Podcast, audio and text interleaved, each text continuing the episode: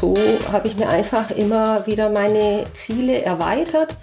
Ja, und das alles langsam gemacht, nicht so überstürzt, weil es gibt auch welche, die wollen, die haben letztes Jahr angefangen zu fliegen und wollen sofort alles haben.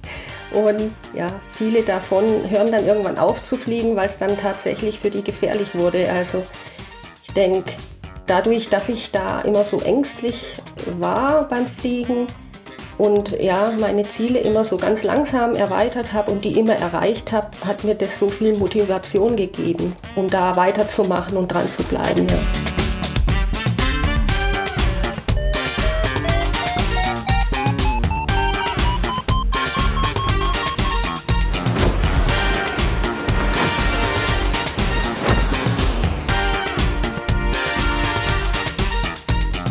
Potsglitz, der Lugleits Podcast. Geschichten aus dem Kosmos des Gleitschirmfliegens.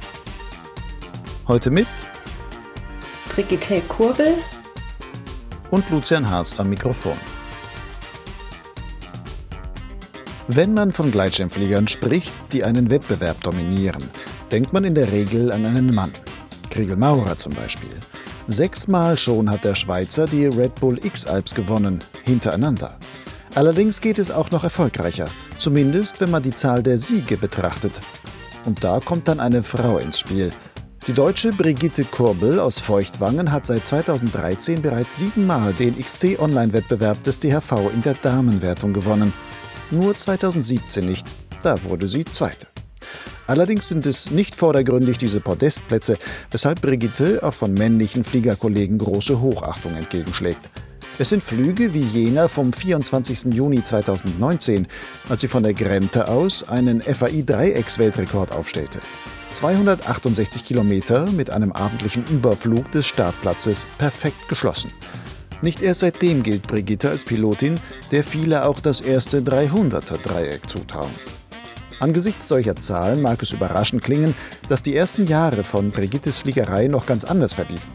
Ängstlich und unsicher ging sie in die Luft wie das vielleicht auch mit ihrer damaligen Schirmwahl zusammenhing, wie sie dann mit einem Mal ihren Durchbruch erlebte, wie sie vom Streckenflugvirus infiziert wurde, all das erzählt sie in dieser 51. Folge von Potsglitz.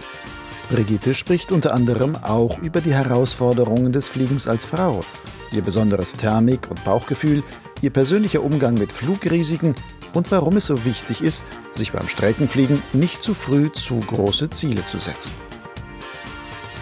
Zuvor noch ein kurzer Hinweis.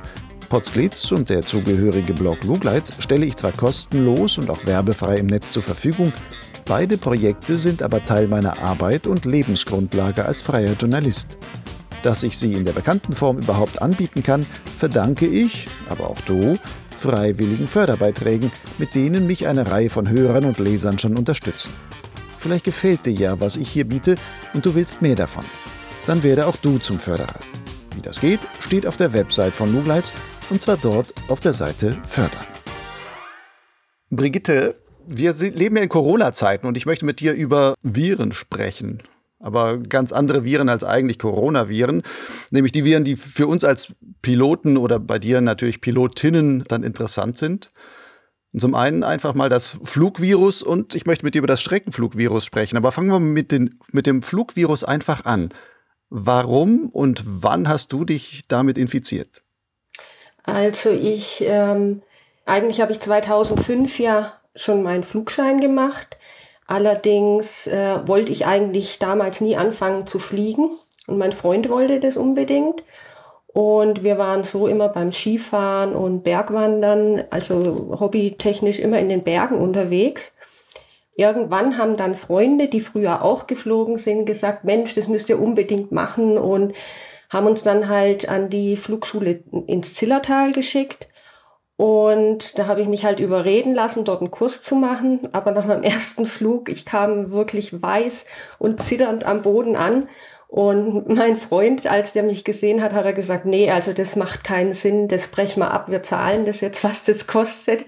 Und da war ich dann aber schon so ehrgeizig und habe mir gedacht, nee, also man gewöhnt sich ja als Mensch an alles, ja, also auch beim Bergsteigen sind wir ja auch auf irgendwelche Gipfel gegangen und so, wo andere vielleicht Angst haben und Da habe ich mir gedacht, man gewöhnt sich ja an alles und ich krieg das auch irgendwie hin. Und äh, dann bin ich ziemlich lang sehr ängstlich immer geflogen und wollte ja nicht in irgendwelche Thermiken rein, dass es dann ruckelt oder so. Ja, und dann hat sich das halt mit der Zeit ein bisschen gelegt und bin dann ein bisschen mehr Thermik geflogen, äh, habe mich dann auch viel mit anderen Fliegern unterhalten. Und äh, 2012 hatte ich dann so meinen ersten größeren Streckenflug. Ich war damals ganz oft im Passaiertal am Hirzer. Damals bin ich dann vom Passaiertal ins Pustertal geflogen mit stärkerem Westwind. Geflogen oder es hat dich verblasen? Geflogen, geflogen. Ich habe dann vorher, habe ich ähm, immer mit Florian Haller, der ist ja leider mittlerweile gestorben, sehr jung gestorben, aber nicht beim Fliegen. Äh, jedenfalls habe ich mich mit dem unterhalten. Der war früher Wettkampfpilot und ist auch Akro geflogen und so. Und der war halt, der hat dort gewohnt und der hat mir dann erzählt, ja, am besten ist, wenn du da Strecken fliegst, dass du dann so hintenrum über Sahntal äh, an den Gipfel entlang fliegst und hat mir das so ein bisschen erklärt und dann bin ich da halt geflogen und äh, wie gesagt dann im Pustertal gelandet. Dann ähm, waren wir ja auch dort befreundet im am Hirzer mit dem örtlichen Tandemclub und dann kam halt zufälligerweise, als wir im Urlaub dort waren im September, die German Open dorthin. Ja, dann haben die mich überredet, ich soll doch da mitmachen bei dem Wettkampf, weil ich so gut Thermik flieg und so. Und dann habe ich mich überreden lassen und habe daran teilgenommen und habe dann den ähm, zweiten Platz gemacht. Ja, genau, einen zweiten Platz war das damals. Und dann habe ich ja gedacht, okay, die können ja auch nur fliegen, wenn es thermisch ist. Also die sind auch keine Hexenmeister. Und das kann ich auch. Ja, dann wollte ich eigentlich am nächsten, im nächsten Jahr, 2013, ein bisschen mehr ähm, mit Wettkämpfen und so machen. Und habe dann übers XC, übers Deutsche, mir Flüge rausgesucht aus dem Allgäu, um da ein bisschen zu trainieren äh, mit dem Streckenfliegen und äh, habe mir Flüge rausgesucht, mir angeschaut, wo die, äh, die dort fliegen, eben die Täler queren und so und wie hoch die abfliegen und wie hoch die an, an, an der anderen Seite ankommen und solche Dinge halt, wie man es halt so macht bei der Streckenflugplanung. Und äh, ja, und habe da halt einfach ein bisschen geübt und hat mir sehr viel Spaß gemacht und da dann in 2013 die Wettkämpfe, die da stattgefunden haben, meistens bei schlechtem Wetter waren, habe ich dann doch an keinem teilgenommen und so kam ich zum Streckenfliegen. Mittlerweile fliege ich eigentlich lieber Strecken, als dass ich in Wettbewerben teilnehme, weil man da halt dann doch frei ist in seiner Entscheidung. Ich finde, beim Wettbewerb fliegen ist es oft so, dass sie dir irgendwelche Punkte vorgeben und du siehst, da hinten regnet eine Wolke ab, aber alle fliegen dahin, weil ich muss ja diesen Punkt erreichen. Den muss ich ja abarbeiten. Und als normaler Streckenflieger würdest du da gar nicht hinfliegen, würdest die Stellen erst eher meiden, ja. Und von daher bin da einfach freier in meiner Entscheidung. Ja, und deswegen fliege ich lieber Strecke. Gerne Strecken, genau. Und bevor wir, bevor wir jetzt nochmal wirklich ins Streckenfliegen und deine da wirklich tollen Erfolge einsteigen, ich würde gerne nochmal ein bisschen zurückspringen. Du hast ja gesagt, am Anfang warst du ängstlich. Sehr ängstlich, ja. Und hast, und hast dann so langsam hättest du gelernt, ähm, mit den Thermiken zurechtzukommen oder es, es, hat sich so ergeben, dass es dir weniger Angst gemacht hat. Gab es da irgendwelche speziellen Sachen, speziellen Techniken oder Sachen, wo du sagst, das hat dir wirklich geholfen, ähm, dass es oder gab es einen Moment, wo es irgendwann mal Klick in deinem Kopf gemacht hat, wo du gesagt hast, ah, jetzt weiß ich, wie ich fliege und nicht wie ich geflogen werde, was ich dafür tun muss oder so? Ja, dazu muss ich sagen, weil du sagst, wie ich fliege und dass ich nicht geflogen werde, das Gefühl hatte ich früher leider sehr, sehr oft, weil die Schirme damals, also gab's oft nicht so kleine Schirme, weil ich halt doch vom Gewichtsbereich, ja, vielleicht so 70, 75 Kilo hab dann mit Schirm und mit der gesamten Ausrüstung und dann ist es halt schwierig gewesen, irgendeinen Schirm zu finden und deswegen hatte ich am Anfang halt auch, naja, man fliegt ja dann, wenn man mal fertig ist mit der Flugschule, kein A-Schirm mehr, sondern steigt dann mal auf ein B um. Und äh, ich bin eigentlich dann aber immer sichere Schirme geflogen, also vom äh, Markus Gründhammer Schirme damals, von Wings of Change. Die gingen aber alle, die kleinen Schirme, bis 90 Kilo. Und das war dann so ein bisschen ein Problem, weil. Das heißt, du bist immer am unteren Ende quasi von diesen Schirmen geflogen. Genau. Und damals waren die Schirme eh noch mit größerer Fläche, als sie heute gebaut werden. Ja. Und du warst dann so eine Luftboje, die da rumgeschoben wurde. genau. Und ich habe mich da äh, sehr oft nicht wohl gefühlt. Also schon alleine, wenn ich unten am Landeplatz am Hirzer, wenn dann der Südtalwind eingesetzt hat und ich habe dann so meine Kreise zum Abbauen gedreht, bin ich immer weiter fortgeschoben worden. Da musste ich wieder nach vorne fliegen und also und irgendwann war mir das echt ähm, ja einfach nicht, nicht mehr angenehm genug. Und ähm, hier im Flachland habe ich ja auch einen kleinen Berg, wo ich dann öfter üben kann. Das ist hier am Hesselberg und da gehen wir ja Starkwind fliegen. Und da war es natürlich auch blöd, weil ich war immer die Erste, die rückwärts geflogen ist. und, und ja, und irgendwann habe ich gesagt, nee, also ich will das so nicht mehr. Ich möchte jetzt einen schnelleren Schirm haben und einen kleineren. Und dann bin ich auf einen Skywalk umgestiegen auf den Cayenne. Mhm. Und äh, ja, und dann ging es ein bisschen besser. Also ich habe mich dann auch einfach wohler gefühlt unter dem Schirm, weil ich nicht mehr so so das Pendel einfach unterm Schirm war, das hin und her geschoben wird, sondern dann schon mehr Einfluss hatte auf den Schirm. Und da habe ich mich auch getraut, dann schon bei stärkerem Wind auch gerade am Hesselberg dann den Schirm aufzuziehen und so, weil bei dem anderen großen Schirm mich hat's da einfach immer weggerissen. Und ja, und irgendwann mal macht es dann keinen Spaß mehr und dann.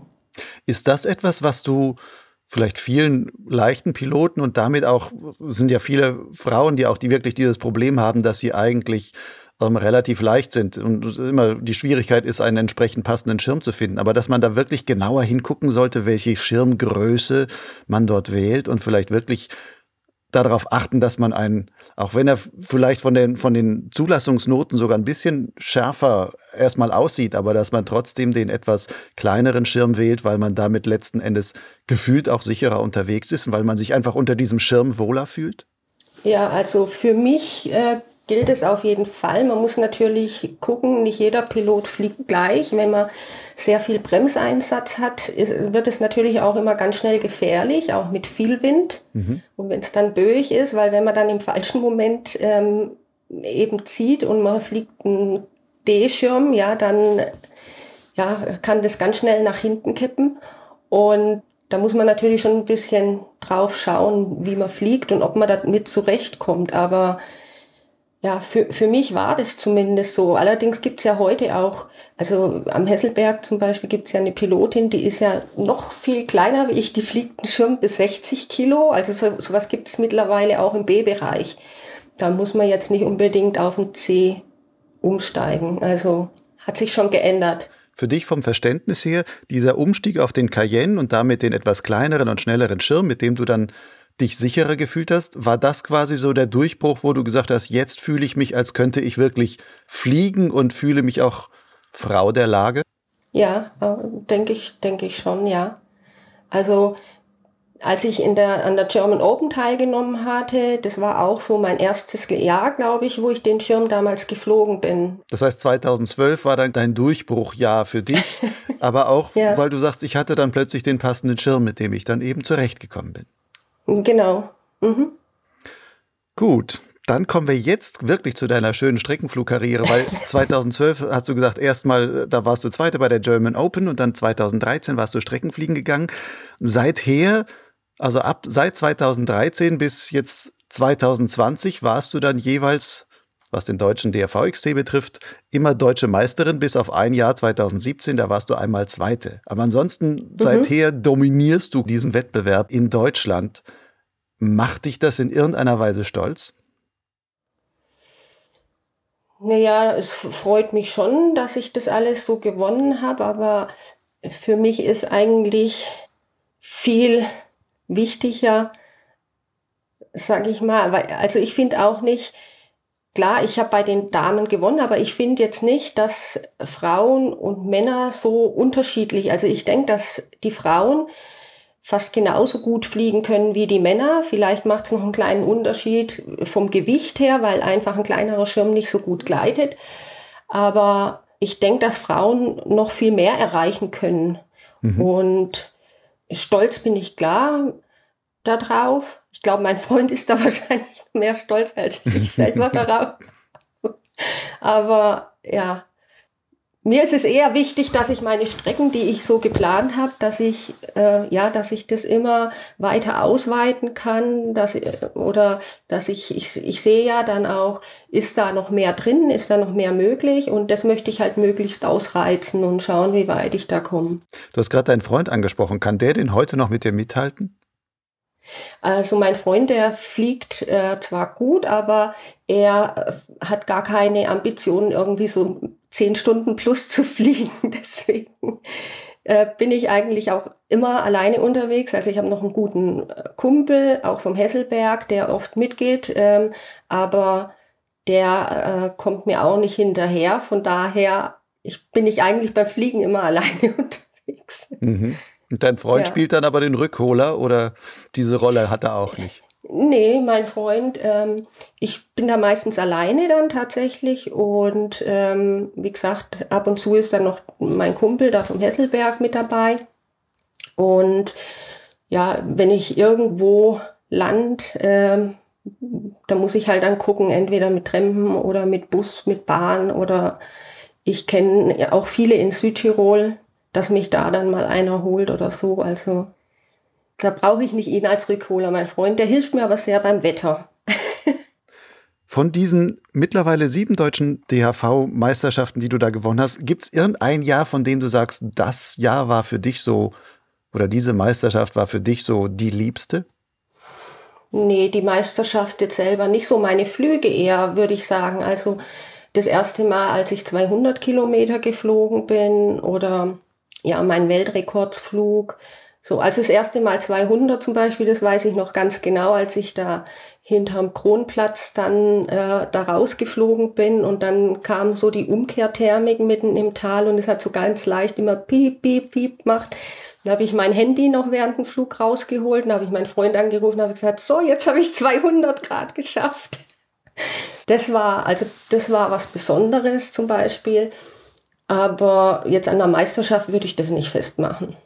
Dass da irgendwie, ja. Und als her herausragenden Flug, du hast gerade schon gesagt, du bist ein Weltrekord geflogen. Das war 2019. Da bist du von der Grenze mhm. aus 268 Kilometer geflogen. Ein Dreieck, was du komplett geschlossen hast. Also bis am Ende, spät abends, noch einmal über den Startplatz drüber gekreist und dann zum Landen gegangen.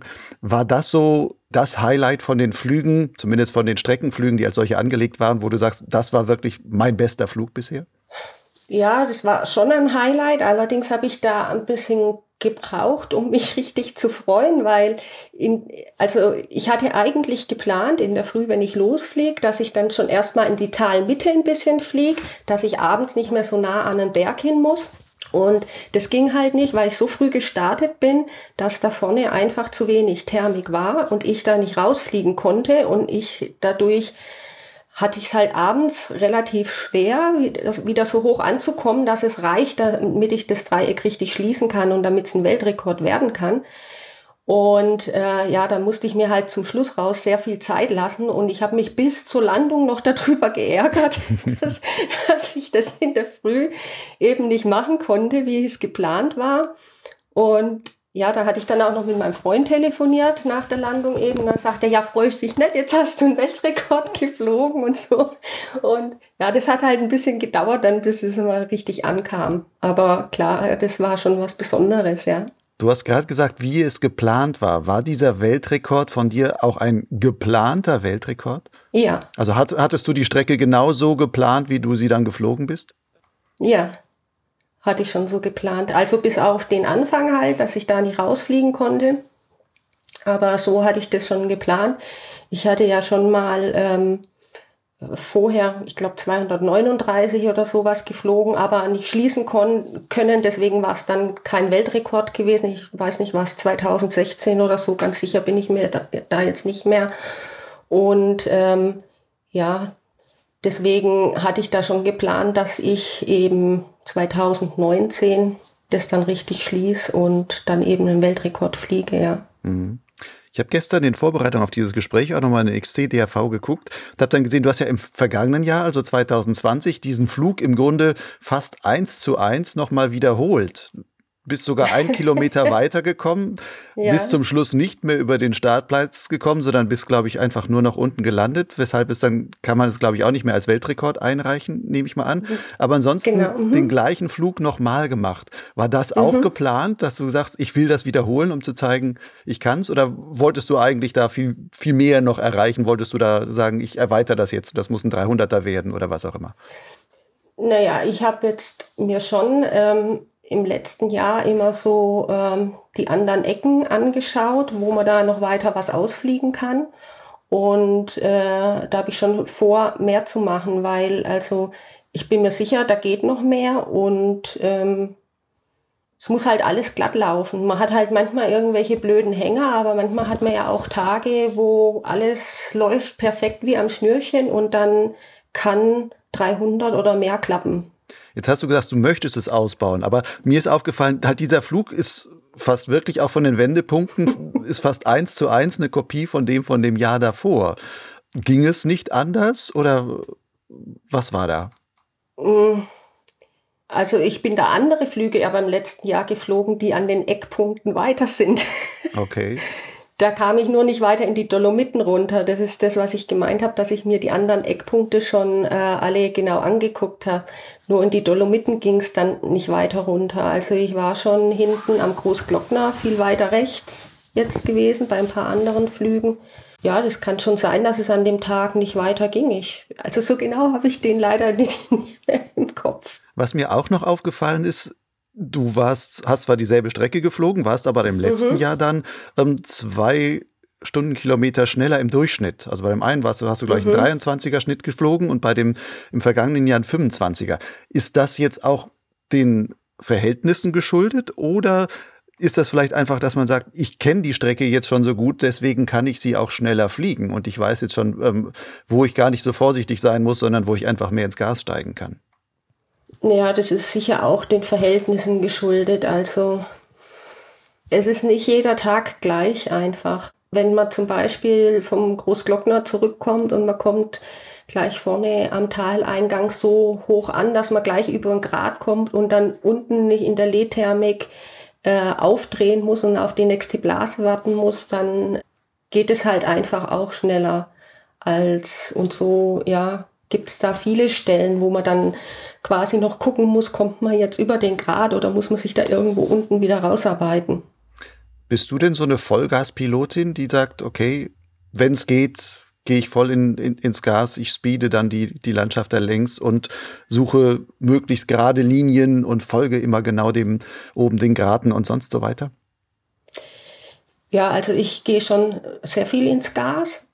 Äh, allerdings, wenn es dann sehr ähm, also man sieht ja auch, wenn irgendwelche vor einem fliegen, zum Beispiel, oder man weiß, da ist eine Abrisskante, da äh, kommt auf jeden Fall was hoch. Da bin ich dann schon vorsichtiger und gehe dann schon so nur noch halb ins Gas und erwarte dann halt ja mehr Turbulenzen und versuche dann auch, gerade im Liegegurtzeug ist das ja immer dann äh, so eine Sache, wenn man dann eingetwistet wird oder so, wenn man dann Klapper hat, versuche ich dann auch aufrechter zu sitzen in im Liegegurtzeug, so ähm, dass ich da halt das Risiko ein bisschen versuche zu minimieren. Mhm. Wir haben vorhin über kleine und langsamere Schirme gesprochen. Auf dem Niveau, auf dem du jetzt fliegst, und wenn du jetzt sagst, du bist da 25 Stundenkilometer als Schnitt geflogen im vergangenen Jahr. Hast du für dich mhm. selber mal überlegt, wenn du jetzt 20 Kilo schwerer wärst und ein Mann mit großem Schirm, was allein von daher vielleicht an höherer Durchschnittsgeschwindigkeit beim gleichen Flugstil und so weiter da möglich wäre? Also wo, wie viel Nachteil hast du im Grunde dadurch dein Gewicht? Also ich denke, dass das schon ein großer Nachteil ist. Ein bisschen äh, nimmt nimmt der äh, Zeno, den ich bislang geflogen bin, eben auch den Nachteil weg, weil der halt schon vom Gleiten her sehr gut ist. Aber mit allen anderen Schirmen habe ich schon gemerkt, gerade wenn es dann größere Querungen sind, da habe ich gegen einen normalen M-Schirm, ob es jetzt ein Mentor war oder sowas, ja, also selbst B-Schirme, ähm, keine Chance gehabt. Ich bin da immer 200, 300 Meter tiefer angekommen wie die nach der Querung und das muss man halt erst wieder aufarbeiten und in Höhe, die Höhe wieder umsetzen und das kostet einfach Zeit und macht dann, dann natürlich auch den Schnitt kaputt. Außer man ist ein Tiefflieger, wenn man natürlich überall tief durchfliegt. Solche gibt's ja auch, aber das ist so nicht so ganz mein Ding. Wenn man häufiger merkt, man kommt tiefer an als die anderen und muss sich erst wieder mhm. aufarbeiten. Und du bist jetzt eine, ich gehe mal davon aus, wer solche Strecken fliegt und solche Leistungen bringt, ist auch auf gewisse Weise irgendwo immer sehr ehrgeizig. Ist vielleicht auch dieser Punkt, dass man häufiger tiefer kommt, etwas, was mit dazu beigetragen hat, dass du so gut geworden bist? Hm, ich denke, ich bin nicht, weil ich tiefer ankomme oder so. Ich denke, ich bin deswegen so gut geworden, weil ich halt äh, mir immer irgendwelche Ziele gesetzt habe, die auch realistisch sind, die man mit ähm, einfach dranbleiben auch erreichen kann. Und dadurch, dass man dann diese Ziele auch erreicht, gibt es auch wieder so eine Motivation, wo man, wo man dann sagt, Mensch, ähm, wenn man sieht, wie ich es jetzt ja auch meine, dass 300 zum Beispiel möglich sind, dass man das dann versucht wieder eben umzusetzen. Und so habe ich mir einfach immer wieder meine Ziele erweitert. Ja, und das alles langsam gemacht, nicht so überstürzt, weil es gibt auch welche, die wollen, die haben letztes Jahr angefangen zu fliegen und wollen sofort alles haben. Und ja, viele davon hören dann irgendwann auf zu fliegen, weil es dann tatsächlich für die gefährlich wurde. Also ich denke, dadurch, dass ich da immer so ängstlich war beim Fliegen und ja, meine Ziele immer so ganz langsam erweitert habe und die immer erreicht habe, hat mir das so viel Motivation gegeben, um da weiterzumachen und dran zu bleiben, ja. Nun fällt ja auf, wenn man so ein bisschen vergleicht, XC-Wettbewerbe und äh, vor allem dieses sehr leistungsorientierte ähm, Streckenfliegen, dass da doch noch mehr als im allgemeinen Flieger Gesellschaft so die Männer dominieren. Jetzt nicht nur von den, von den Leistungen her, sondern auch von der, der Masse, die dort wirklich fliegen geht. Es gibt mhm. wirklich wenig Frauen, die auf diesem Niveau, wie du es machst, da wirklich auf weite Strecken geht und das auch wirklich so probiert und sich Ziele setzt und sowas. Woran liegt das? Ich denke, dass generell Frauen viel weniger, äh, dass es weniger Frauen gibt, eben die fliegen. Und es spiegelt sich darin auch wieder. Allerdings, also ich, ich weiß nicht, ich denke, es gibt auch Frauen, die ehrgeizig sind, äh, genauso wie Männer. Ich glaube, dass es da nicht so einen großen Unterschied gibt. Also ich denke, wie gesagt, dass, dass einfach die Frauen deswegen weniger sind, weil es insgesamt weniger gibt, die fliegen. Es gibt halt mehr Piloten, Männerpiloten als, also wir haben am Hesselberg zum Beispiel ein, einen Junggesellen, der sucht schon ewig eine Frau, aber der ist nur beim Fliegen. Deswegen ist der, wird er wahrscheinlich noch ewig Junggeselle bleiben, weil es halt einfach schwer ist, Frauen zu finden. Also am Hesselberg, wenn ich überlege, das sind zwei Frauen, die fliegen. Jetzt macht vermutlich noch eine dritte Entscheidung, aber ja, und sonst sind 20 Männer da. Könnte das auch sein, dass Frauen, die viel, ich meine, Fliegen, wenn man sehr viel Strecke fliegt, heißt ja auch eine, ähm, da muss man sich wirklich für committen, weil man auch ungeheuer viel Zeit da aufwendet. Mhm. Und wenn man einen Partner, oder wenn man jetzt keinen Partner hat, der das versteht, beziehungsweise der am besten vielleicht auch fliegt und von daher das, das nachvollziehen kann, ist das ja schwer. Und Männer tun sich da vielleicht leichter zu sagen, na gut, ich habe meine Familie und meine Frau hält mir irgendwie den Rücken frei, als dass eine Frau vielleicht sagen könnte, ja, ich habe zwar auch Familie, aber mein Mann hält mir den Rücken frei oder sonst wie etwas. Ist das wirklich vielleicht allein so ein soziologischer Nachteil der Frauen als Fliegerfrauen, dass sie da nicht so frei fliegen gehen oder es sich selber vielleicht manchmal gar nicht so erlauben, sich die Zeit dafür zu nehmen? Also das ist schon, schon gut möglich. Wobei ich sagen muss, wie gesagt, bei mir war das ja ganz anders. Mein Freund zum Beispiel, der wollte schon immer fliegen und hätte das auch äh, schon wahrscheinlich ein, zwei Jahrzehnte vorher gemacht, ja. Aber, aber dadurch, dass ich nie fliegen wollte, hat er gesagt, nee, also wenn du nicht fliegen gehst, das macht ja keinen Sinn, weil dann gehe ich fliegen den ganzen Tag und du sitzt dann rum. Das, also wenn, dann müssen wir das zusammen machen. Mhm. Und ähm, es wäre natürlich schön, wenn es mehr Männer gäbe, die so denken würden und die Frauen dann so unterstützen und denen den Rücken frei halten. Ich habe auch schon von Frauen gehört, naja, ähm, ich versuche dann nicht so weit zu fliegen wie der Mann, weil ja da manche dann ähm, Minderwertigkeitskomplexe ja, bekommen oder und, so. Ja, ja. Und genau, und ähm, aber andersrum habe ich das auch schon. Ich habe jetzt letztens, wo ich in Bassano war, hat mir einer erzählt äh, von der Fliegerin, mit der war er mal zusammen und da war es genau andersrum. Also wenn er weiter geflogen ist wie sie, hat sie Schluss machen wollen.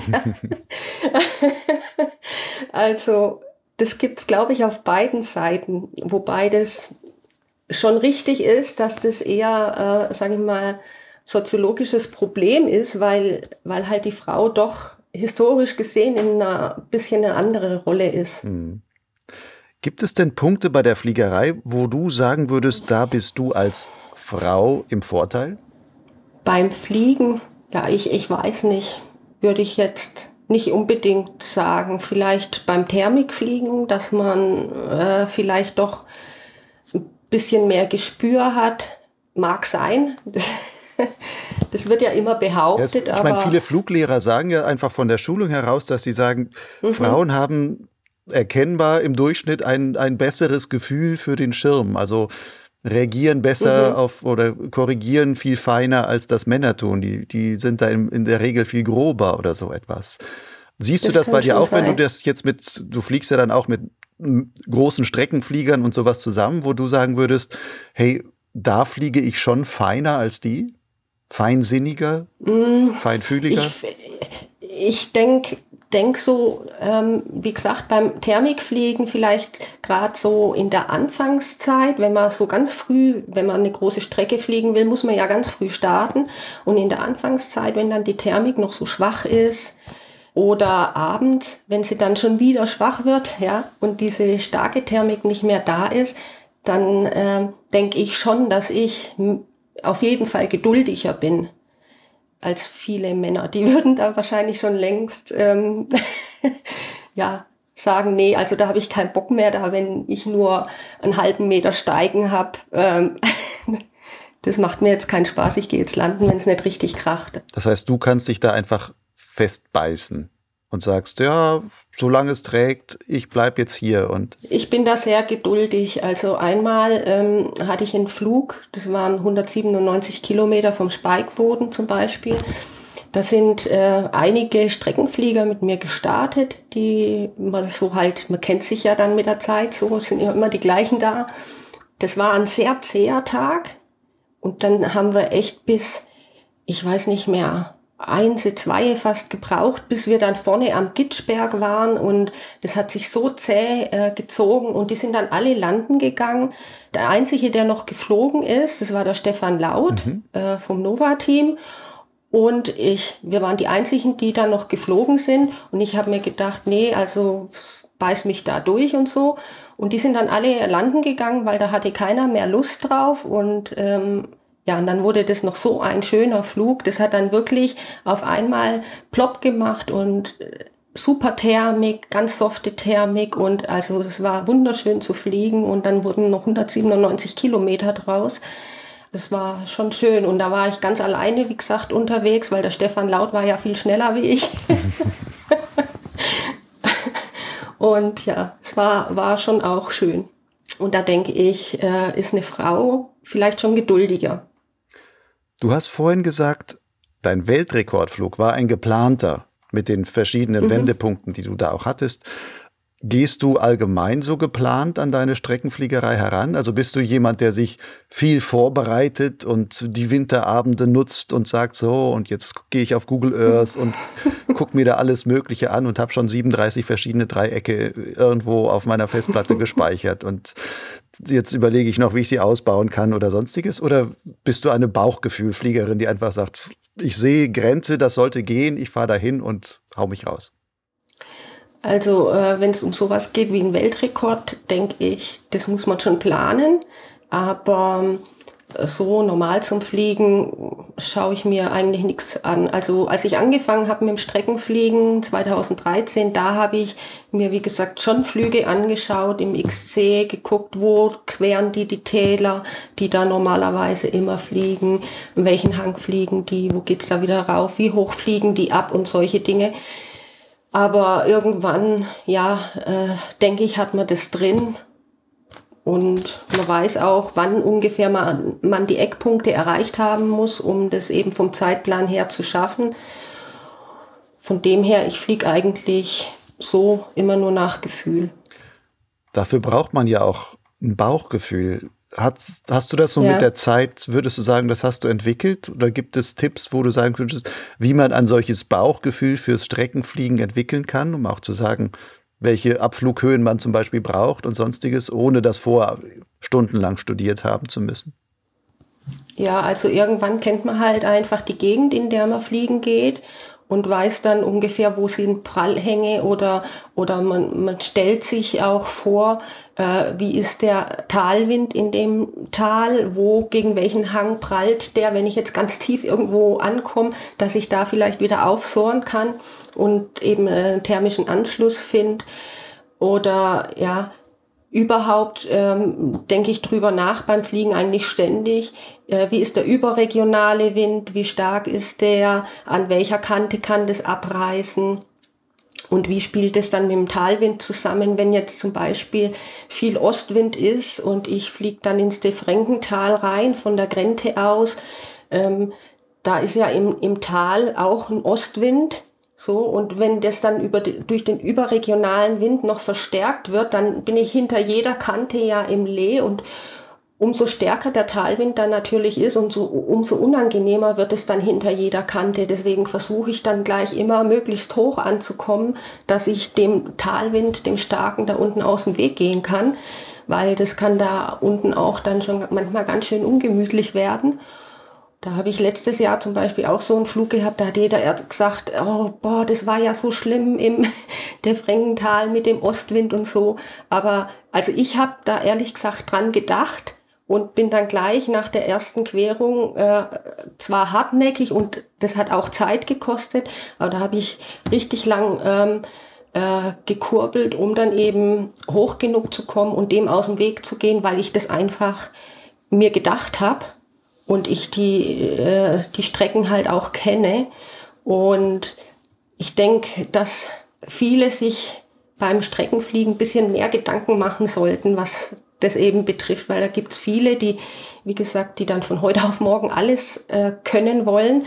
Und die fliegen dann halt irgendwelchen Leuten einfach hinterher, aber bei denen schaut's vielleicht sogar auch noch gut aus, weil die halt voll aktiv fliegen und sie selber rumpeln dann irgendwo rein und, und äh, ähm, ja und schaffen es dann einfach nicht, ja, und haben dann irgendwie Klapper und äh, Todesängste, keine Ahnung, ja. Aber ja, da sollte man sich beim Fliegen, denke ich, schon ein bisschen mehr Gedanken machen. Deswegen lieber langsam und nicht alles auf einmal, sondern sich langsam rantasten. Du hast jetzt aber auch gerade gesagt, okay, du hast bei dieser Ostwindsituation in Defreggental, das ja auch von Ost nach West geht, Mhm. Ich flieg hoch. Aber du hast auch gesagt, du hast diese Strecken, du kanntest die ja auch schon so weiter. Das heißt, da ist auch ein gewisses Erfahrungswissen da. Ja, sicher. Wie viel Erfahrung braucht man, um so leistungsstark zu fliegen wie du? Also ich denke viel und man muss halt auch alleine fliegen können, weil ähm, ja, wenn ich weiterfliegen möchte wie alle anderen, dann muss ich vorausfliegen und dann fliegt keiner vor mir, dem ich hinterher fliegen kann. Und das ist, ist ja was, was ich eigentlich von, von Anfang an eigentlich gemacht habe, alleine fliegen zu gehen. Und da denke ich, habe ich schon einen Vorteil gegenüber anderen, weil ich, wie gesagt, mir immer selber Gedanken mache. Also da rattern tausend Gedanken durch meinen Kopf, wenn ich äh, fliege, weil ich da denke, ja, wie ist da die Sonneneinstrahlung, wie ist der überregionale Wind, wie funktioniert das hier mit dem Talwind und solche Dinge. Und ja, da vorne ist eine Kante, könnte da Thermik abreißen und so. Also da gehen mir so, so viele Sachen durch den Kopf. Oder man schaut, wo fliegen Vögel und so weiter. Ähm, und von daher denke ich, ist, ist es schon, schon wichtig, Erfahrung zu haben, klar. Und ja, auch alleine zurechtzukommen. Aber ist für dich das Fliegen, so wie du es jetzt gerade beschrieben hast, ist das auch ganz viel dann ein Denkprozess in der Luft? Oder wie viele von diesen Entscheidungen würdest du sagen, das ist schon so unter der Haut, im Bauch oder sonst wo drin. Ähm, du siehst da im Augenwinkel vielleicht einen Vogel und du fliegst automatisch dahin. Oder ist das wirklich ein, ein kognitiver Prozess, in dem du sagst, ah, sollte ich dort jetzt hinfliegen und dann verrechne ich das jetzt mit da links unten ist ja auch noch die Talkante und da steht der Wind wahrscheinlich so drauf, Prallhang also da hinten und so und deswegen fliege ich jetzt dahin. Ja, manchmal ist es auch so, wie soll ich sagen, man sieht vorne jemanden fliegen und man hat ja immer nicht sehr viel Zeit, irgendwie eine Entscheidung zu treffen. Also ich denke dann schon aktiv, aber manchmal habe ich mich dann schon geärgert darüber, dass ich nicht das gemacht habe, was ich gedacht habe, was ich hätte tun sollen. Und dann festgestellt, weil ich dass ich eine falsche Entscheidung getroffen habe, dass ich zum Beispiel irgendwo hinfliege, weil da ein Vogel fliegt, aber da war irgendwie, weiß ich nicht, vom Nordwind was überspült oder sonst was. Und dann dadurch, dass ich dann dahin geflogen bin, bin ich dann schon, weiß nicht wie tief gesunken. Ja, und äh, da habe ich mich dann schon öfter auch über solche Entscheidungen dann geärgert. Deswegen denke ich, ich sollte mich noch mehr auf mein, meine Gedanken wie ist die Windsituation, also das, was ich jetzt vorher besprochen habe, konzentrieren und eher darauf verlassen, als ja, da drüben fliegt jemand und da fliege ich jetzt hin. Hast du denn dann so ein analytisches Denken, dass du quasi vor jeder Entscheidung wie so eine Liste durchgehst und sagst, okay, wo kommt hier der Wind her? Wo steht die Sonne? Wo ist hier das Lee? Wo ist dann wahrscheinlich die Thermik? Der Typ fliegt da hinten, aber das ist eigentlich die absolut falsche Stelle. Auch wenn der da jetzt hochgeht, da fliege ich jetzt nicht hin. Ja, gut, das kann ja auch ein Lehbad sein, ne? Also. Aber ähm, gehst du das quasi immer im Kopf so systematisch durch? Ich gehe das nicht wirklich systematisch, also das ist einfach, das ist einfach schon irgendwie in Fleisch und Blut bei mir übergegangen. Also das ist einfach, das rattert dann einfach so in meinem Kopf. Also es passiert schon automatisch. Ich muss da nicht mehr aktiv irgendeine Liste abarbeiten, so wie du das jetzt gemeint hast, sondern das passiert einfach so schon automatisch. Ich bin da einfach in meiner eigenen Welt beim Fliegen und das ist ja auch dann irgendwie das Schöne daran, dass man dann ja alles andere vergisst und nur noch an das Jetzt und Hier denkt. Du sagst, es rattert im Kopf, dann ist ja trotzdem da immer was da. Geht es dir dann auch so, dass du nach längeren Flügen gelandet bist, dich vielleicht noch körperlich halbwegs wohlfühlst, aber der Kopf ist einfach Matsche?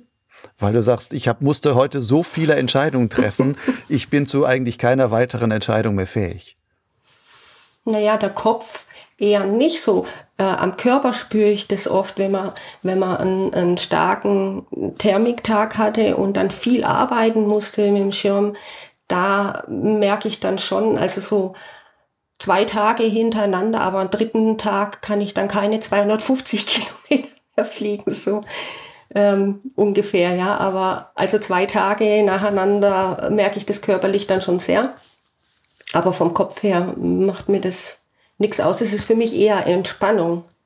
Weil, wie gesagt, weil ich da einfach nicht in meiner normalen Umgebung, sage ich mal, bin, sondern da in einer, in einer komplett anderen Welt. Ja, und dann nur ans Fliegen denke und alles andere ausblenden kann, weil sonst ist es ja oft so, man arbeitet irgendwas und denkt schon wieder an den nächsten Schritt und ah, da muss ich noch jemanden anrufen und das muss ich noch machen, ja. So diese ganzen Alltagsgedanken fallen dann von einem ab und man ist dann nur in seinem Tunnel drin und fliegt sein sein Ding und äh, ja und ist da einfach im Hier und Jetzt. Mhm. Genießt du es im Tunnel zu sein? Ja. Du hast aber vorhin gesagt, du bist gelandet nach deinem Weltrekord und da warst du wahrscheinlich auch im Tunnel, aber du warst erstmal eigentlich enttäuscht, dass du nicht so geflogen bist, wie du geplant hast. Ähm, wie viel, ja. wenn man so auf Strecke geht und auch quasi Kilometerzahlen im Kopf irgendwie hat, wie viel davon ist immer noch Genuss? Ach, da ist viel Genuss. Ich kann auch einfach mal so nur mit irgendwelchen Freunden einen Berg raufgehen und fliegen und ganz gemütlich fliegen und mir lange überlegen, ja, soll ich jetzt da noch weiter fliegen, wenn ich ähm, ja irgendwo ein Tal queren müsste oder so, schaffe ich es dann noch zurück.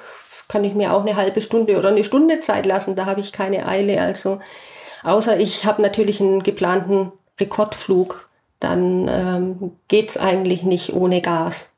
Lass uns mal über so ein paar praktische Dinge des Streckenfliegens reden.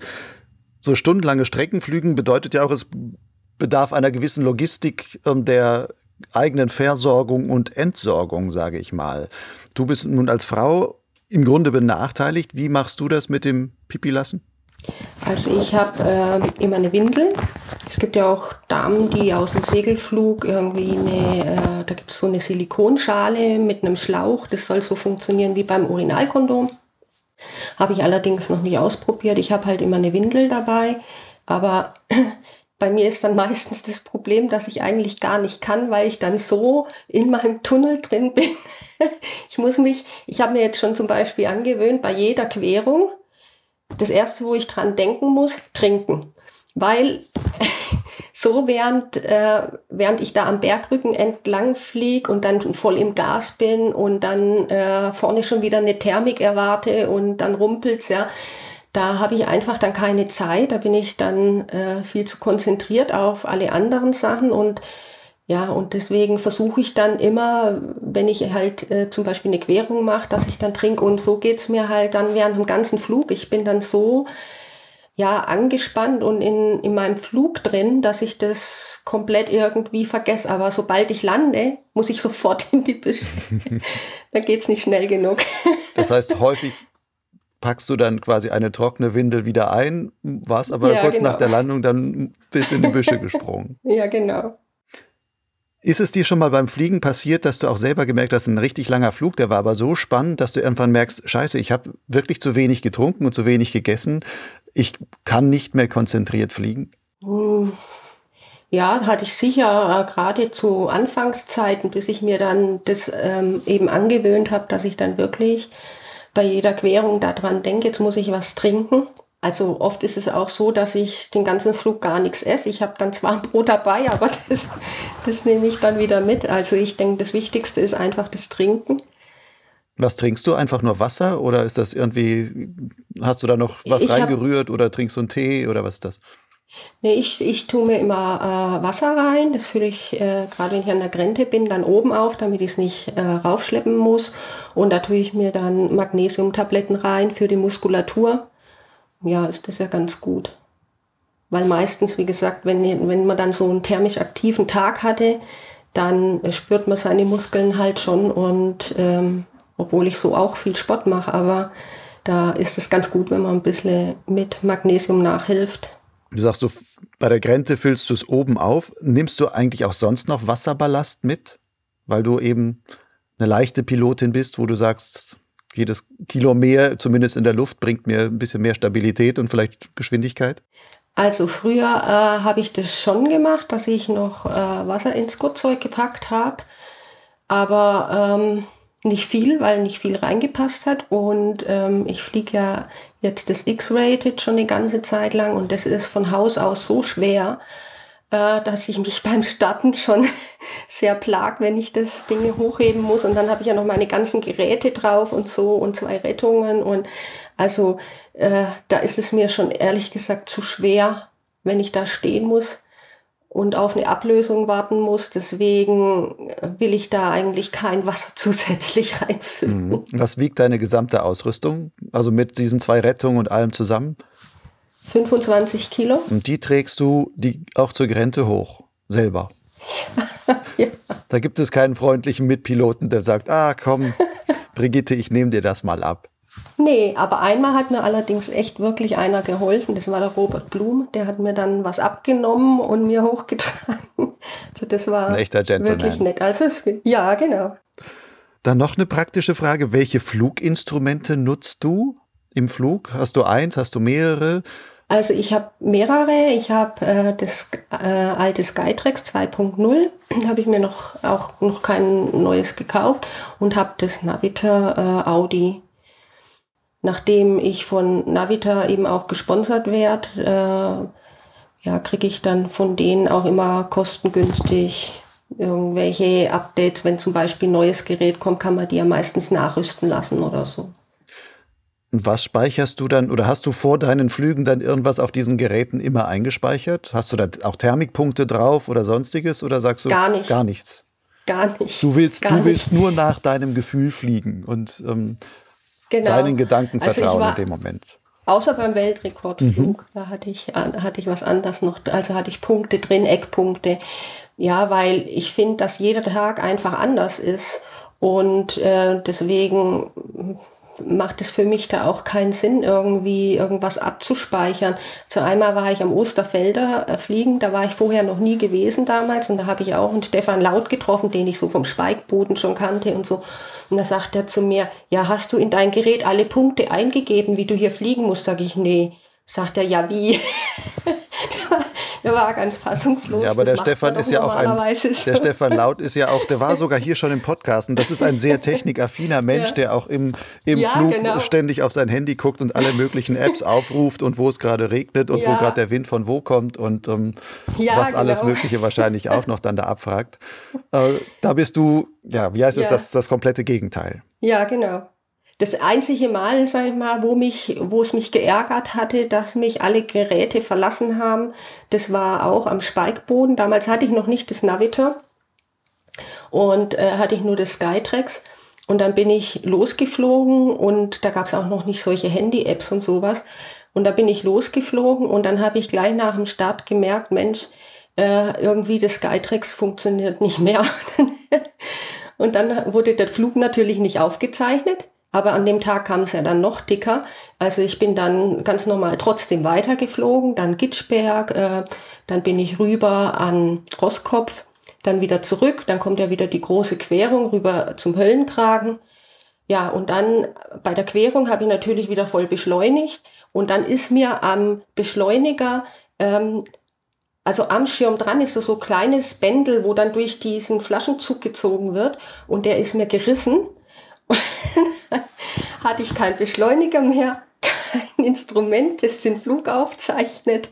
Und dann habe ich mir gedacht, okay, wenn ich nachher nach dem Höllenkragen wieder Höhe aufgebaut habe und dann rüberflieg flieg nach Lüsen, da kommt ja wieder so eine große Querung, dann kann ich versuchen, das irgendwie zu reparieren. Aber das ging nicht. Also ich habe dann einen Knoten reingemacht, aber dann ging das über den Flaschenzug nicht mehr. Und dadurch braucht man wahnsinnig Kraft. Also das ist echt äh, gigantisch, was das einen an Kraft abnimmt. Ich konnte mit dem Fuß den Beschleuniger nicht mehr durchdrücken. Ich musste dann mit der Hand vorne die A-Leinen runterziehen und dann konnte ich äh, im Beschleuniger unten rein und es dann so halten. und das hat mich dann aber nach Lüsen dann schon so genervt, dann bin ich einfach an Kronplatz und bin ich landen gegangen, weil das war echt, das war kein Fliegen mehr, das war nur noch eine Plagerei da ähm, hat mich schon geärgert, dass ich solche Geräte nicht zur Verfügung hatte und deswegen habe ich mir dann auch als Backup quasi das Navitor gekauft. Jetzt ist es andersrum, jetzt ist es Audi äh, mein erstes Gerät und mit Skytrax mache ich halt quasi Backup, falls ich dann alles verliere, weil ein Gerät aussteigt und so zeichne ich noch meine Tracks halt auf. Du hast gerade über Kraftaufwand beim Beschleunigen gesprochen. Es gibt ja manche Piloten, die sagen, ja, sie machen spezielles Training auch, um, um die entsprechenden Muskeln aufzubauen, um dann wirklich stundenlang fliegen zu können, weil es kann ja auch richtig anstrengend werden bei bestimmten Bedingungen. Mhm. Machst du sowas auch, dass du sagst, ich trainiere oder ich, ich gehe ab, manchmal ins Studio einfach nur, um auch Schultermuskelbereich und sowas, weil ich brauche das, um, um da stundenlang in hackigen Bedingungen ständig arbeiten zu können, ohne müde zu werden? Also ich äh, trainiere schon, aber ich trainiere nicht deswegen, sondern ich habe einfach schon immer viel Sport gemacht. Und ähm, dadurch, dass man mit, mit dem Zeno ja ähm, schon eher über die hinteren Steuerleinen äh, fliegt, habe ich da noch mehr drauf Wert gelegt und geschaut, dass ich halt gerade so den Schulterbereich ein bisschen mehr trainiere, aber habe ich eigentlich im Grunde schon immer gemacht. Also von daher mache ich da nichts Besonderes. Hat für dich das Streckenfliegen eigentlich auch seine Schattenseiten? Und wenn ja, welche? Ja, ähm, finde halt zum Beispiel, Grente ist so, so, äh, so ein Punkt. Ja, an der Grente sind, wenn es ein guter Tag ist, ganz viele Piloten da. Und es gibt viele, die denken, okay, da fliegen immer alle weit, da gehe ich jetzt mal hin und guck das mal an und äh, ja, fliegen den anderen hinterher. Und aber es ist nicht immer so einfach. Also es gibt Tage, wo es einfach und schön ist, aber es gibt auch Tage, weil man da einfach bei Nordwind fliegt. Früher ist man ja bei Nordwind in Südtirol gar nicht geflogen. Da haben die Fluglehrer zu den Südtirolern, ich kenne ja da einige, gesagt, nee, wenn Nordwind ist, ist es verboten zu fliegen, ja. Und man fliegt ja da, wenn schwacher Nordwind ist und dann immer in Hauptkamnähe. Und es ist halt auch schnell mal so, dass, weil die Wetterberichte sind nicht immer ganz genau, ja, und dann hat man manchmal halt doch ein bisschen einen stärkeren Nordwind und dann wird's da auch sehr, sehr schnell ungemütlich und ja, und auch gefährlich. Da schwappt dann wirklich der kalte Nordwind über den Kamm drüber und du hast halt auch starke Abwinde dann jeweils. Ja, genau. Also gerade wenn man dann ins der Frankental reinquert, hinterm Staller Sattel, geht dann so ein Tal nach Nordwest weg. Und wenn man dann von, von hier aus, also wenn man von hier aus kommt und dann rüberfliegt, noch zum Großglockner, ist noch die Welt, sage ich mal, in Anführungszeichen in Ordnung, weil man mit dem Wind fliegt. Aber nachher muss man ja dagegen fliegen und dann ist hier vorgelagert äh, der letzte Hang, wo man nachher nochmal an der Ecke aufdrehen muss und dann ist man voll im Lee. Und da geht's dann schon brutal manchmal zur Sache. Und also ich denke, dass das viele unterschätzen oder auch der Flug, wo ich dir vorher erzählt habe im letzten Jahr, wo dann viele unten äh, fast im Talwind, sage ich dann mal, gegen hint, hinter diesen ganzen Kanten immer gegen Osten geflogen sind und eigentlich im Lee waren und dann äh, ja äh, alle nach dem Flug gejammert haben, Mensch, das war ja so schlimm und so. Ja, für mich war es nicht schlimm, weil ich halt oben war, ja. Aber die anderen haben das nicht gewusst, die fliegen halt den anderen hinterher, die sehen, da vorne fliegt einer und dann ohne Gedanken einfach zack hinterher und ja, und das kann dann halt schnell mal gefährlich werden. Mhm. Das heißt, die Schattenseiten des Streckenfliegens würdest du hauptsächlich darin sehen, dass manche Piloten auch aus Unerfahrung heraus eine zu große Bereitschaft haben, gewisse Risiken einzugehen. Ja, aber es gibt solche und solche Menschen einfach, die äh, welche die äh, risikobereiter sind und andere, die eben vorsichtiger sind, so wie ich. Es muss jeder für sich irgendwie seinen Königsweg rausfinden. Nur ist es halt äh, ja beim Fliegen, wenn es ganz blöd geht, hat man halt keine zweite Chance. Gibt es denn bei dir manchmal, dass du für dich Schattenseiten siehst? Oder einfach, kann ja auch eine Schattenseite sein, dass man sagt, ah, wenn man halt in so XC-Wettbewerben dann da steht und sieht, ah, ich stehe schon relativ weit vorne und jetzt äh, müsste ich eigentlich noch einen großen Flug machen und man sieht, da sind jetzt Bedingungen, wo es vielleicht ginge und dann heißt es ja, an solchen Tagen muss man halt dann los, um die guten Tage nicht zu verpassen oder zählt das für dich nicht, weil du sagst, ich bin da eh so angefixt, nee, also das ist mein Ding, ähm, da habe ich gar kein Problem mit. Nee, also wenn es ein guter Tag ist und der sich dann auch als guter rausstellt, habe ich kein Problem damit, dann fliege ich. Aber wenn es irgendwie ein Tag ist, der ganz gut prognostiziert war, äh, aber dann letztendlich sich rausstellt, das hatte ich auch schon an der Grenze, wie gesagt, das ist nicht immer gleich und manchmal schlägt er halt doch durch der Nordwind. Und dann kam äh, zum Beispiel das eine Mal der Nordwind so über so eine, ja, wie soll ich denn sagen, über zwei Berge in, im Tal, also wo sich zwei Berge schneiden und so eine Talsohle bilden. Da kam dann der Nordwind so reingeblasen und es war so widerlich an der Stelle. Und ich bin dann landen gegangen und viele Südtiroler sind mit mir da auch unten dann an der Wiese gestanden und äh, also dann pfeife ich auf den Flug. Ich brauche mich deswegen nicht in Gefahr begeben. Das bringt mir ja nichts. Wofür soll ich sowas machen? Also ich habe ja noch Ziele, die ich erreichen will und ich will ja nicht wegen so einem Flug, wo ich mich in Gefahr bringe, irgendwie alles äh, ja, kaputt machen. Da gehe ich lieber einmal weniger fliegen. Nun heißt ja Streckenfliegen, auch so Leistungsstreckenfliegen nenne ich es mal, man achtet ungeheuer viel auf diese Kilometerzahl. Die ist ja die, die am Ende entscheidet, auch welche Punkte man dafür dann bekommt und sowas. Geht es dir manchmal so, dass du, ah, ich würde eigentlich häufiger auch mal gerne einfach fliegen, ohne diese Zahl am Ende als Messlatte zu haben? Oder gibt es im Flug manchmal Situationen, wo du sagst, du kreist in einer schönen, soften Thermik, du hast einen tollen Ausblick und weißt, ein super schöner Genussmoment, den könnte ich jetzt eigentlich länger haben und es einfach genießen. Aber nein, ich brauche ja meinen Schnitt, ich muss meine Kilometer machen, ich muss hier schnell weiterfliegen und ähm, den Genuss im, an der Stelle quasi ausblenden. Oder ist das für dich gar kein Thema?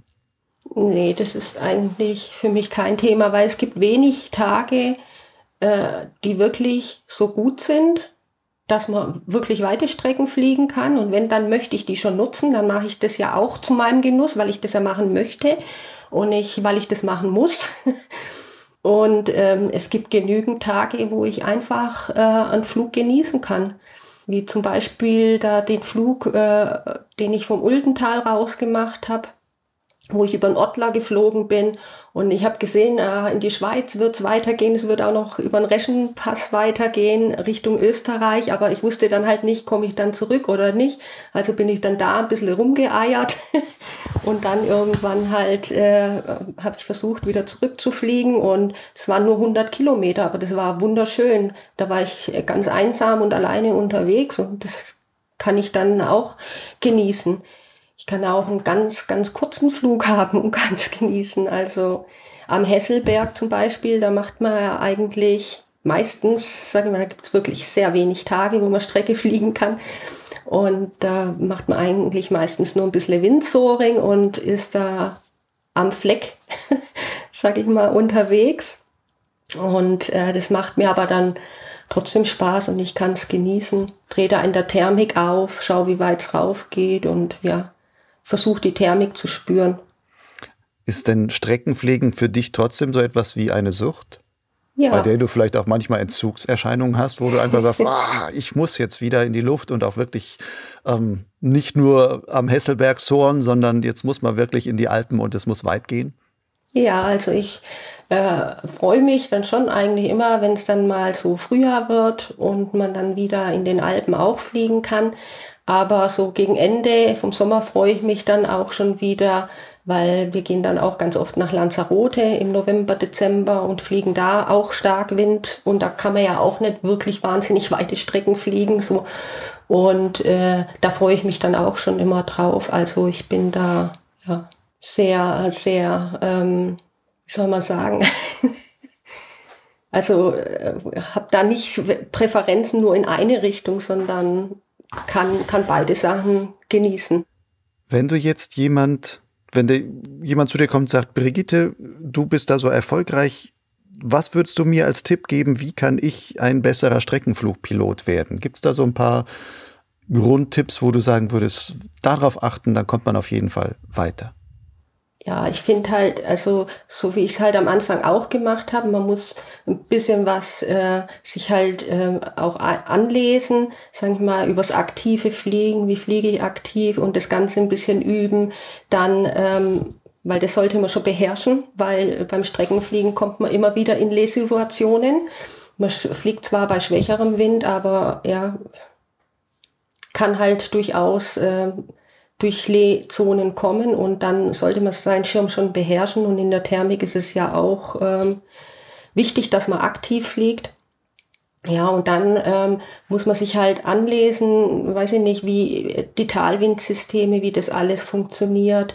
Wenn man Strecke fliegt, äh, wie gesagt, andere Flüge angucken, wie hoch muss ich abfliegen, an welche Stelle sollte man hinfliegen, wo fliegen die normalerweise entlang und wo kommen die wieder hoch, um wie viel Uhr muss ich an den Eckpunkten sein und solche Dinge. Also das ist schon auch ein bisschen Arbeit, es ist nicht nur praktisches Vergnügen, ja, sondern auch äh, ein bisschen Arbeit, bis man dann äh, so weit kommt. Aber ja, ich finde schon, dass sich das dann lohnt und Spaß macht und ich denke, so kann das jeder lernen. Also nur mit hinterherfliegen, äh, man wird halt nie besser werden, wie die anderen sind. Beim Streckenfliegen heißt ja viel so, ah, du, vor allem muss man auch schnell fliegen können. Der andere Teil, der aber auch genauso wichtig ist, ist ja, man muss möglichst gut und sehr effizient kurbeln können und Thermik fliegen können.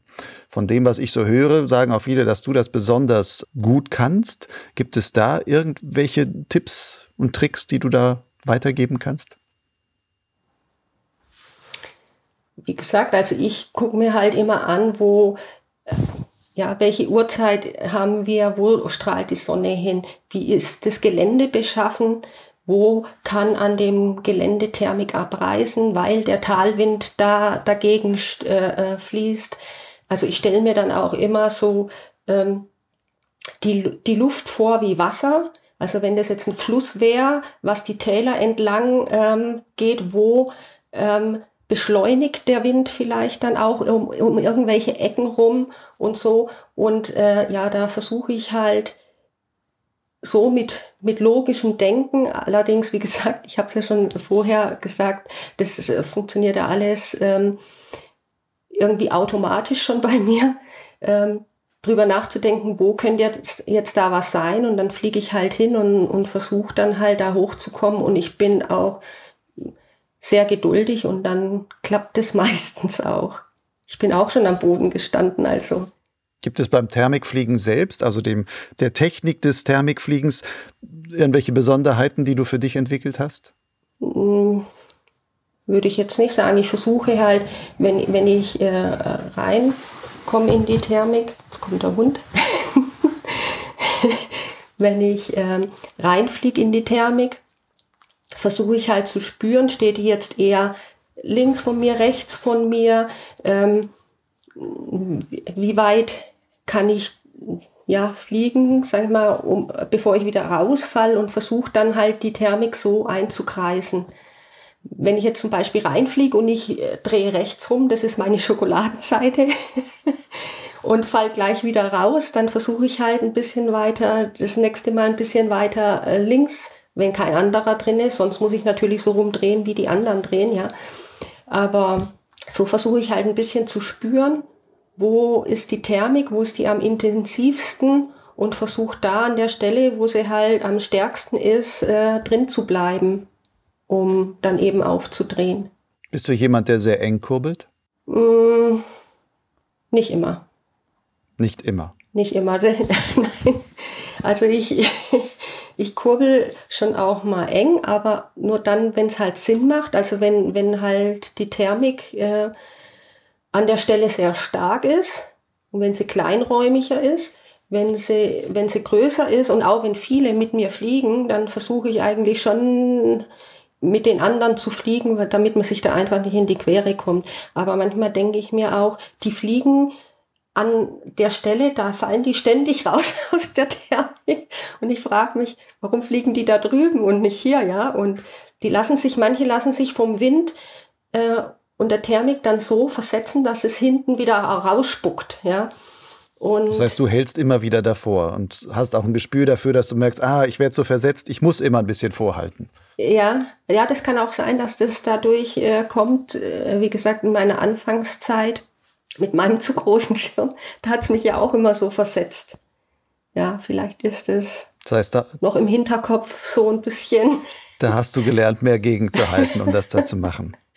Ja. Am Ende jetzt noch eine Frage, die du vielleicht immer mal wieder gestellt bekommst oder ähm, Anmerkungen dazu bekommst. Ähm, dein Name. Du heißt ja Brigitte mhm. Kurbel. Da ist ja der, ja der, Name gewissermaßen Programm. Wie häufig wirst ja, du. Das ist kein Künstlername. Das ist ein Künstlername? Ka kein, kein Künstler, ja, meine ich doch. Und wie häufig wirst du darauf angesprochen und bekommst dann wirklich Anmerkungen dazu und sagst, ah, die Kurbel wieder oder was auch immer. Gibt es auch irgendwelche blöden Sprüche? Ja, also zu Anfang, äh, dann hat natürlich jeder gesagt, ja, Name ist Programm und so. Und aber ich glaube, mittlerweile sind alle daran gewöhnt und es ist ja nur ein deutschsprachiger Joke. Ein Ausländer versteht es jetzt nicht so. Ja, dem, Der stimmt, weiß ja nicht das Kurbel. Wie müsste man das immer erst erklären? ja, genau. Von daher. Bist du da fein raus? 2021 ist immer noch ein Corona-Jahr. Hast du dir für dieses Jahr trotzdem irgendwie etwas Besonderes vorgenommen? Ja, wenn man fliegen, wenn man fliegen gehen kann und ins Ausland kann, dann werde ich das äh, sicher tun, soweit die Gefahren halt zulassen.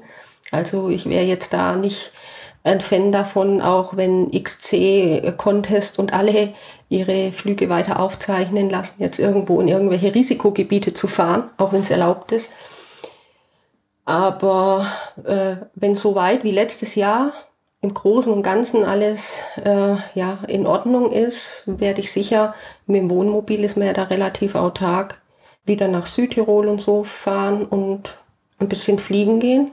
Du sagst immer, du willst dir Ziele setzen. Was ist dein nächstes großes Ziel nach dem Weltrekord mit 268? Der 300er muss auf jeden Fall kommen. Der 300er, der wird kommen. Also da bin ich mir ganz sicher. Ja, ist halt wie gesagt, die Frage, wie gut der Tag ist und ob man einfach einen Lauf hat, weil manchmal ist es einfach nicht wie, wie da, wo mir äh, mein Gerät ausgefallen ist und meine Leine gerissen ist vom Beschleuniger. Manchmal hat man solche Tage und dann kann der Tag noch so gut sein und äh, ja, dann wird halt nichts draus. Aber ähm, ich bleibe da dran und ich bin mir sicher, dass das machbar ist. Gut, Brigitte. Dann wünsche ich dir, dass 2021 für dich ein 300er Jahr wird, ohne ähm, Geräteausfall und ohne Leinenrisse von irgendwas, ob Beschleuniger oder sonst an, an, an anderer Stelle. Danke dir für dieses Gespräch, super interessant. Und ja, und dir viel Erfolg noch mit allem, was da kommt, aber vor allem viel Spaß bei der, bei der ganzen Fliegerei und ähm, möglichst schöne Tunnel, durch die du dann da durchfliegen kannst, um das alles perfekt zu genießen. Okay, gut, danke. Ja, danke dir. Das war Brigitte Kurbel im Gespräch mit Lucian Haas. Wenn du noch etwas mehr über Brigitte und ihre weiten XC-Flüge erfahren willst, so findest du in den Show Notes zu dieser Podcast-Folge im Blog Lugleitz noch einige Links. Hat dir diese Folge gefallen? Dann empfehle Potsglitz doch weiter. Alle bisherigen Podcast-Folgen gibt es auf Lugleitz und Soundcloud sowie in bekannten Audiokatalogen wie Spotify, iTunes, Google Podcasts etc. Um keine neue Folge zu verpassen, kannst du Potsglitz auch gleich in deinem Podcatcher abonnieren. Vielleicht hast du auch Vorschläge für weitere interessante Gesprächspartner in Potsglitz. Es gibt sicher viele bislang unerzählte, aber hörenswerte Geschichten auch aus den weniger bekannten Ecken des Kosmos des Gleitschirmfliegens. Schreibe mir einfach eine E-Mail an lugleitskontakt@gmail.com. Und wenn du es nicht eh schon bist, dann nochmals einen Tipp. Werde doch zum Förderer von Potsglitz und Lugleitz. So hilfst du mit, dass es mit beiden Projekten auch in Zukunft noch weitergeht. Jede Folge ist dann auch irgendwie deine Folge. Der Förderbeitrag ist übrigens völlig frei wählbar. Wer sich unsicher ist, wie viel er geben möchte, dem empfehle ich ganz unverbindlich einen Euro pro Podcast-Folge und zwei Euro pro Lesemonat auf Lugleitz.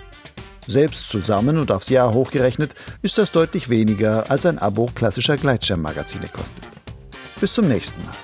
Ciao.